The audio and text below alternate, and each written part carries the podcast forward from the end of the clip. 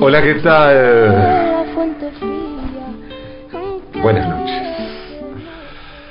Buenas noches. Supongo que debe ser algo que ocurre en el predictivo de mi computadora. Que no debe ser algo que ocurre en todos los buscadores, sino que pasa en el mío y que delata mis gustos y búsquedas absurdistas.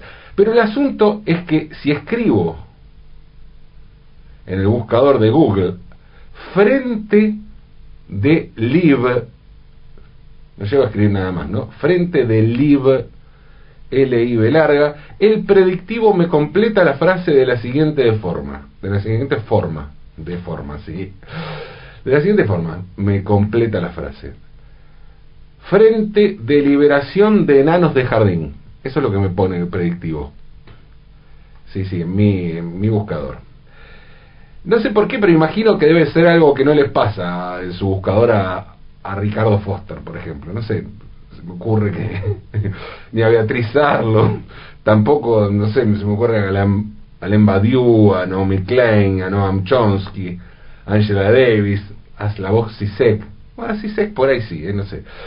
Digo, no sé, se me ocurre, ¿no? Estimo que debe ser una cosa ligada a determinadas búsquedas, a determinadas búsquedas previas. Imagino que a esos intelectuales les debe salir antes otros movimientos de liberación de distintos países del mundo, ¿no? Pero bueno, tampoco es que pretendo con eso minimizar el poder corporativo de quienes dirigen nuestras búsquedas y forjan de alguna manera nuestro ideario y nuestro gusto. De todos modos, aclaro por las dudas. Lo más, lo más humillante del asunto, lo que me deja totalmente en ridículo, no es tanto el preconcepto que Juan Carlos Google tiene sobre mí. No es que el buscador me haya colgado el cartelito de absurdista o de militante de la pavada, como prefiera. No, no, no. Lo peor, lo peor de todo esto, es que don Google tiene razón. Porque yo lo que pretendía con mi búsqueda no era información sobre el Frente Sandinista, sobre la independencia de Argelia, sobre la Revolución Cubana o sobre el Frente Polisario de Saharaui. No, no, no. Yo lo que estaba buscando era información precisamente sobre el Frente de Liberación de Enanos de Jardín. Hace muchos años me había hablado por primera vez sobre el tema Andrea, la hermana de la mamá de mi hija mayor y de mi hijo, o sea, mi ex cuñada, ¿no? Digamos, Andrea vive en Montpellier, en el sur de Francia. Y hace muchos, muchos años, sabiendo de mis gustos, mucho antes de que existiera Google, o, bueno, por lo menos que yo supiera, ¿no? Que la existencia me trajo de regalo un enano de jardín eh, miniatura. O sea, no chiquito, no chiquito, no estoy hablando de muñequito. Es un enano de jardín un poco más chico, digamos. Una tercera parte, digamos, de un enano de jardín, algo así, pero en yeso también, hermoso. Y me contó ahí la historia de, sobre la existencia en Francia del Frente de Liberación de Enanos de Jardín. Dije antes de que existiera Google, no sé, sé, no sé cuándo fue, pero antes de que yo supiera todo esto seguro. Porque eh, me acuerdo que tiempo después,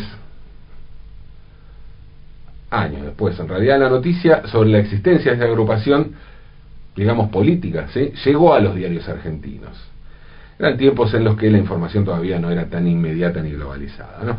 El regalo de Andrea sucedió además eh, a fines de los 90, es decir, unos años antes del 2001, que fue cuando se estrenó la película Amélie, dirigida por Jean-Pierre Jeunet y protagonizada por Audrey Tautou. Una de las historias más famosas de la película tiene como protagonista al enano de jardín del padre de Amélie Poulain, la protagonista, ¿no? El personaje principal de la película, que da nombre a la, película. El señor este descubre un día que el gnomo desapareció y al tiempo empieza a recibir postales donde se ve al enano este en distintos lugares icónicos del mundo. Y esto hace que el padre de Amélie se replantee su vida gris y emprenda él también su viaje. Bueno, la historia es tan famosa como la película. Lo que no es tan conocido es el hecho de que ese gag, esa historia, se basa en una historia real. En la historia de Om Roel, o el tío Roel. Roel era un enano de yeso que pasaba sus días en un jardín de Groningen, en Holanda, hasta que fue liberado por un grupo autodenominado Twinkabouter Front, que en flamenco, en holandés, significa Frente de Liberación de Enanos de Jardín.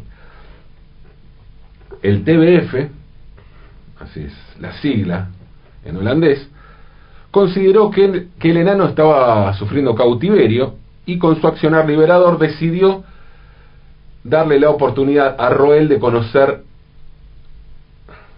el mundo para compensar los largos años de presidio. Entonces lo llevaron de viaje eh, con algunos integrantes del frente. Se fueron de viaje y se llevaron al enano de jardín y se empezaron a sacar fotos en lugares icónicos de los lugares donde iban. ¿no?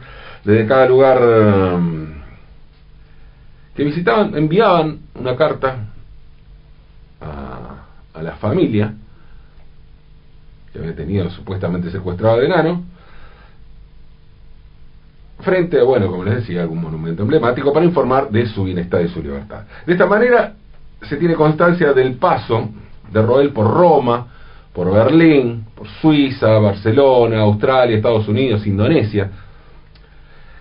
Sin embargo, hay que aclarar que el TBF no era algo original, sino que en realidad era el comando holandés, la versión holandesa, del Front de Liberación de Nen de Chardin, ¿no?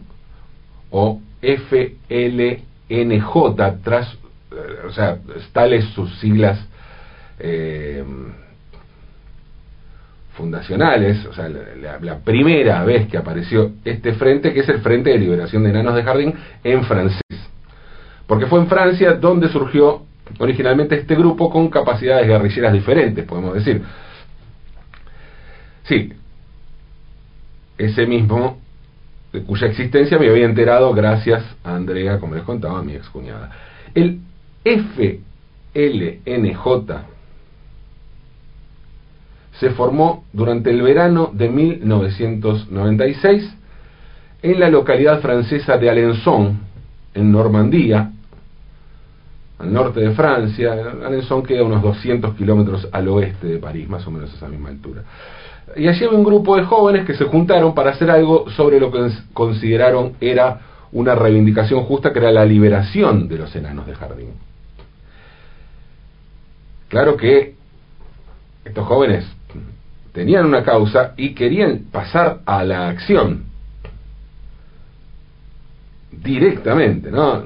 Lejos de escribir cartas, crear peticiones del tipo change.org, juntar firmas para que las autoridades elaboren leyes u organizar manifestaciones, los militantes por la liberación de los enanos de jardín fueron al grano.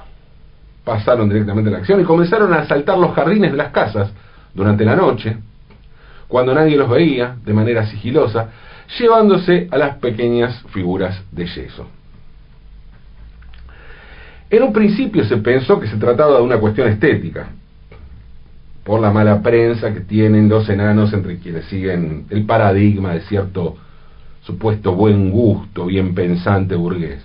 Pero pronto quedó claro que no se trataba de una revolución estética basada en la premisa de crímenes del esopaisajismo, ¿no? No, en absoluto. Los integrantes del Frente de Liberación de Enanos de Jardín estaban convencidos de que los enanos de jardín son en realidad seres de carne y hueso y que a causa de algún hechizo de encantamiento han tenido la mala fortuna de convertirse en figuras justamente de yeso. Es por eso que el objetivo del FLNJ era liberarlos y dejarlos en la naturaleza lejos de su vida en prisión. Lo dejaban en bosques, en, lugares, en campos, lugares con árboles, donde se supone que viven naturalmente los duendes. En,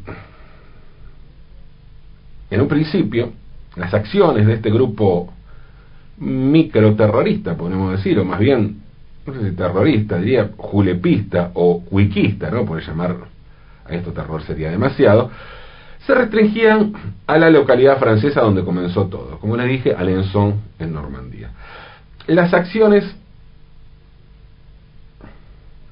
pronto fueron creciendo y llegaron a tener tal magnitud que en un momento los vecinos empezaron a, plantearse, ¿no? ¿Qué hacer frente a esta gente?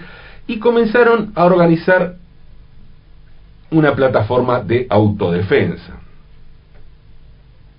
Y si tomaron ellos mismos cartas en el asunto y no avisaron a las, autoridades, fue por la vergüenza que sentían de denunciar los hurtos de los enanos ante la policía. Me parecía como medio raro el asunto, que los iban a tomar para la chacota, entonces se juntaron ellos a ver qué hacían, pero tampoco es que hicieron justicia por mano propia esas cosas. No, bueno, eh, se preocuparon, ¿no? Pero bueno, la cosa es que el FLNJ fue ganando popularidad en otros lugares de Francia y pronto encontró el reconocimiento y el apoyo de ciudadanos que comenzaron a organizar comandos en sus localidades. El asunto merece una categoría, una categoría especial a la hora de analizar el fenómeno de las organizaciones políticas clandestinas, ¿no? Porque el FLNJ solo puede actuar en lugares donde hay jardines, que es donde suelen estar los enanos, tal como indica su nombre. De modo que, si hasta el día de hoy conocíamos la existencia de, por un lado, guerrillas rurales y por el otro, de guerrillas urbanas, el FLNJ inaugura una nueva categoría, que es la de guerrilla suburbana o guerrilla conurbana, ¿no? Bueno, eh, a medida que el FLNJ comenzó a crecer, en varias localidades, también comenzó a crecer la alarma social. Los vecinos afectados por las acciones del grupo rompieron su silencio y una vez superada la vergüenza, emprendieron acciones legales y organizaron protestas. Pero esto no hizo más que alimentar la fama y el accionar del FLNJ que intensificó, intensificó su actividad. En menos de un año, el aparato estatal francés puso en marcha todos los mecanismos de represión contra el grupo. La guerra del Estado francés contra el FLNJ fue intensa, o por lo menos todo lo intensa que puede ser, contra un grupo que se dedica a robar, o como decían ellos, a liberar enanos de jardín. La cosa es que con este accionar el Estado francés logró detener y condenar a su líder, llamado Prof, así en el nombre del líder. Prof como Marcos o comandante cero es evidentemente un nombre en clave. En este caso, Prof utilizó el nombre que tiene el enano sabio en la versión francesa de Blancanieves y los siete enanitos. Como se ve, la polémica por esta película de Walt Disney de 1937 excede largamente el pedido de cancelación por el beso de un príncipe transformado en meme, ¿no? La cosa venía de antes. Bueno, la condena prof fue por allanamiento y sustracción de más de 150 enanos de jardín. Claro, cayó el líder. Ustedes pensarán, es el fin del movimiento. No, no, no. Lejos de significar el fin del FLNJ, la detención de su líder no hizo más que intensificar una vez más las acciones de este grupo nano guerrillero. Es más, es a partir de entonces que se llevan adelante los mayores hitos en la historia del grupo con acciones espectaculares en el centro y en el norte de Francia. Fue en ese momento que el FLNJ decidió actuar nada menos que en la capital, en París, el grupo consideró una provocación que el Ayuntamiento de París anunciara que iba a organizar una exposición de decoración de jardín que incluía enanos. Y cuando finalmente se inauguró esa exposición, el FLNJ llevó a cabo la liberación de una veintena de figuras de yeso. Esta acción la reivindicaron a través de una nota de prensa que dieron a la agencia France Press. Y más, más tarde en Sarreburg, una localidad de Alsacia, el FLNJ llevó adelante lo que fue el operativo récord de su historia. El equivalente a eh, la fuga de Punta Carretas para los tupamaros prácticamente. Eh, liberaron a 143 enanos de jardín y eh, organizaron una manifestación silenciosa colocándolo frente al ayuntamiento de la localidad. Espectacular la acción esta, ¿no? Al mes siguiente hubo otra acción espectacular con la liberación de 100 enanos, pero en este caso la operación dejó un sabor agridulce, pues luego las cosas no salieron bien. Tras la liberación, el frente decidió colocar a los enanos en medio de una ruta, formando la frase liberan a los gnomos con sus propios cuerpos de yeso. La estrategia del FLNJ en ese caso fue extrema porque los enanos eh, se inmolarían en un suicidio colectivo, ¿no? a la manera de los hombres bomba, ese tipo de, de ataques suicidas, para llamar la atención sobre la situación desesperada a la que se enfrentaban estos pequeños y frágiles seres. Pero los autos no atropellaron a los enanos, que no murieron, sino que volvieron a su anterior cautiverio. La acción más espectacular del FLNJ resultó fallida, pero merece ser mencionada por lo ambiciosa. cuatro miembros del comando parisino intentaron liberar a los enanos ubicados en la residencia, eh, en el jardín de la residencia de la ministra de Justicia francesa, pero fueron detenidos tras un gigantesco, gigantesco despliegue policial. La acción del FLNJ no solo se extendió por varias regiones de Francia, sino que pronto se volvió también un movimiento internacionalista. Como les contaba al comienzo, hubo un brazo holandés y una de sus acciones se basó y en una de sus acciones se basó una historia de la película Meli, pero también llegó a otros lugares. En Inglaterra, por ejemplo, existió el Neon Liberation Army y en Italia el Movimento Armato per la Liberazione delle Anime da Giardino. En una región de Austria, el mayor robo de enanos de jardín de la historia, nada menos que 400, récord absoluto, llegó a ser el eje central de una campaña electoral provincial que terminó costándole la mayoría absoluta al Partido Conservador.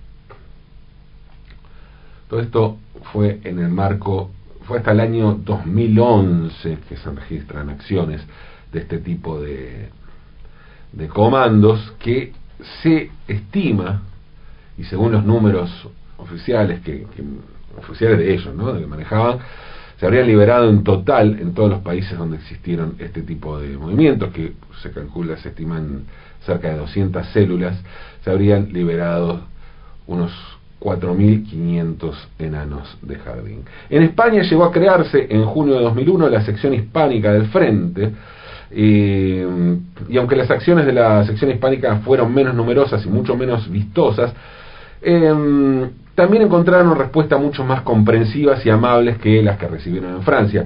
Esto queda claro en la respuesta que les dio por escrito el Frente de Liberación de Perdigones, Postas y Plomos Varios tras el robo del enano Rantanplan en Campo Sagrado, esto es en Avilés, en Asturias, y la, la nota decía lo siguiente.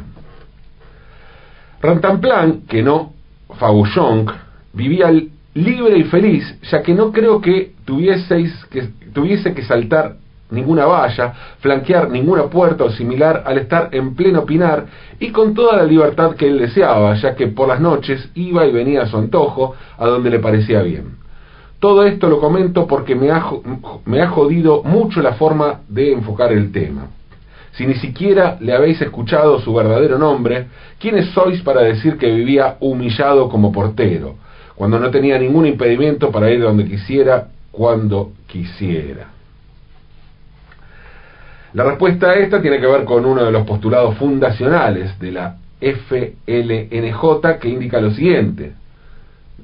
Dice, hoy se priva de la libertad a los enanos para adornar a los jardincitos de las clases altas y lo hacen personas que han copiado el modo de vida europeo y la forma de adornar el jardín con esa reprobable acción de colocar enanos. De igual manera, copiamos nosotros la idea de liberar a nuestros amigos los enanos de jardín. Entonces, ¿qué pasa con los enanos de jardín? Me pregunto, ¿no? ¿Qué pasa? ¿Están presos víctimas de un estrafalario gusto consumista y burgués?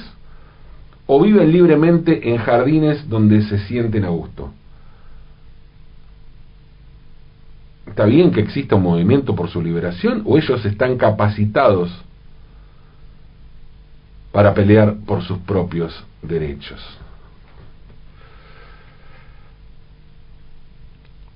Mientras nos preguntamos estos temas cruciales, estas dudas fundamentales en la sociedad argentina y mundial.